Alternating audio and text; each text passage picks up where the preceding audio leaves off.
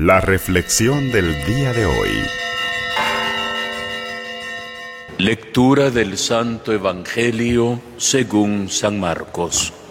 Después de haber sido aclamado por la multitud, Jesús entró en Jerusalén.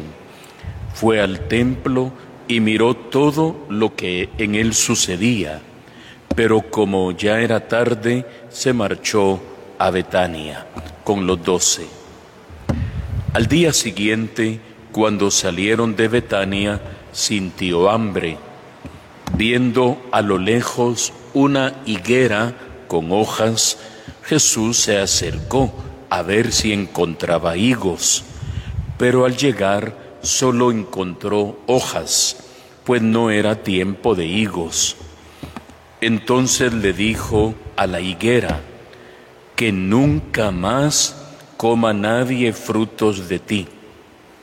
Y sus discípulos lo estaban oyendo.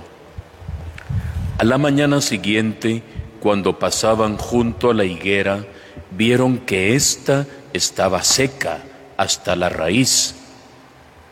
Pedro cayó en la cuenta y le dijo a Jesús, Maestro, mira, la higuera que mal dijiste se secó. Jesús les dijo, tengan fe en Dios. Les aseguro que si uno le dice a ese monte, quítate de ahí y arrójate al mar, sin dudar en su corazón y creyendo que va a suceder lo que dice, lo obtendrá. Por eso les digo, cualquier cosa que pidan en la oración, crean ustedes que ya la han recibido y la obtendrán. Y cuando se pongan a orar, perdonen a los que tengan algo contra otros, para que también el Padre que está en el cielo les perdone a ustedes sus ofensas. Porque si ustedes no perdonan, tampoco el Padre que está en el cielo les perdonará a ustedes sus ofensas. Palabra del Señor.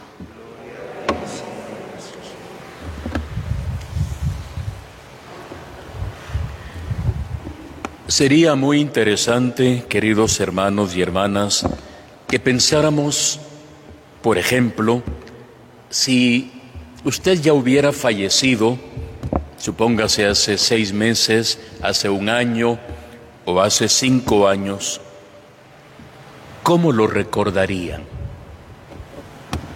¿Qué se diría de usted al ya no estar presente aquí en este mundo? En esta tierra, ¿cómo lo recordarían?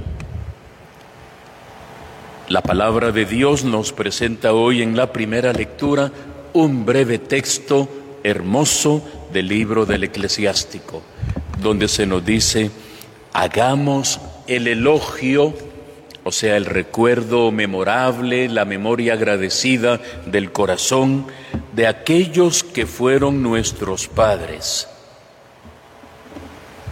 Hagamos memoria, hagamos un recuerdo, pensemos en nuestros antepasados. Sus méritos, dice, jamás se han olvidado. Han dejado una posteridad que los prolonga y su herencia pasa de hijos a nietos. ¿Qué se dirá de nosotros cuando ya no estemos en esta tierra? Es bueno pensarlo, porque la misma palabra de Dios nos dice a continuación, es que hay hombres de los que no se conserva ni memoria, y es como si no hubieran existido, vivieron, y es como si no hubieran vivido ni dejado descendencia. O sea, pasaron y no dejaron huella. Usted y yo somos llamados a pensar, a reflexionar en lo que Jesús un día nos dijo. Ustedes son sal de la tierra, ustedes son la luz del mundo. Que brillen sus buenas obras, no para que la gente los glorifique a ustedes, sino para que sea glorificado el Padre que está en el cielo. Yo decía, piense qué se va a decir de usted cuando ya no esté pero para que la gente pudiera decir todo lo bueno que Dios hizo a través de este hermano, de esta hermana, de mis abuelos, de mis antepasados, como de los santos, que pasaron dejando una huella profunda en nuestra vida y la recordamos con mucha gratitud. Por eso el Evangelio hoy nos presenta también la imagen de una higuera llena de hojas, pero sin fruto. Era el símbolo del pueblo de Israel, del templo mismo de Jerusalén, del culto que se daba en el templo, lleno de ritos, lleno de tantas ofrendas, lleno de tantas vestiduras, lleno de tanta supuestamente solemnidad, pero eran muchas hojas, fruto no había. ¿Y cuál era, cuál era ese fruto?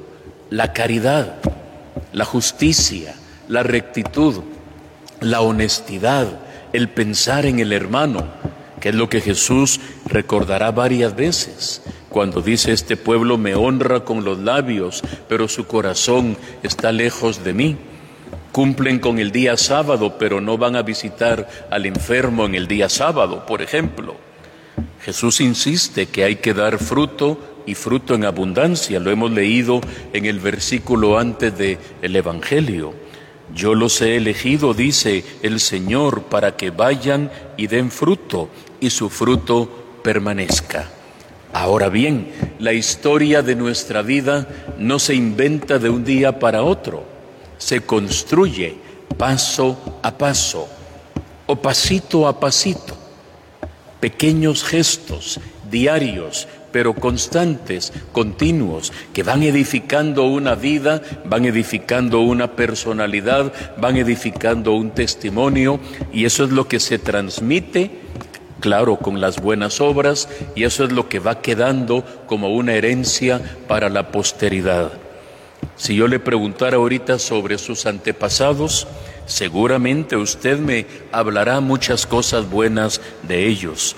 Si nos tomáramos tiempo para hablar de nuestro pueblo y pensar de aquellas personas buenas, honestas, honorables, Creo que haríamos un gran listado de tantas personas buenas que ya hace mucho tiempo dejaron este mundo, esta ciudad, pero sigue vivo su recuerdo en las obras que han hecho. Daban fruto y fruto en abundancia. Ahora nos toca a nosotros sembrar.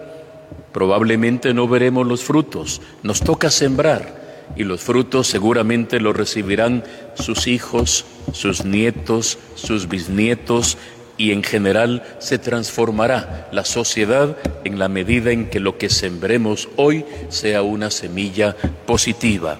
Dios le dará el crecimiento porque decía el Salmo de hoy, el Señor es amigo de su pueblo y el Señor bendice todo lo bueno que nosotros podemos hacer. Al fin y al cabo, lo hacemos para su mayor gloria y para el bien de nuestros hermanos. Que Él nos bendiga y nos conceda seguir dando fruto y fruto en abundancia. Que así sea para todos nosotros.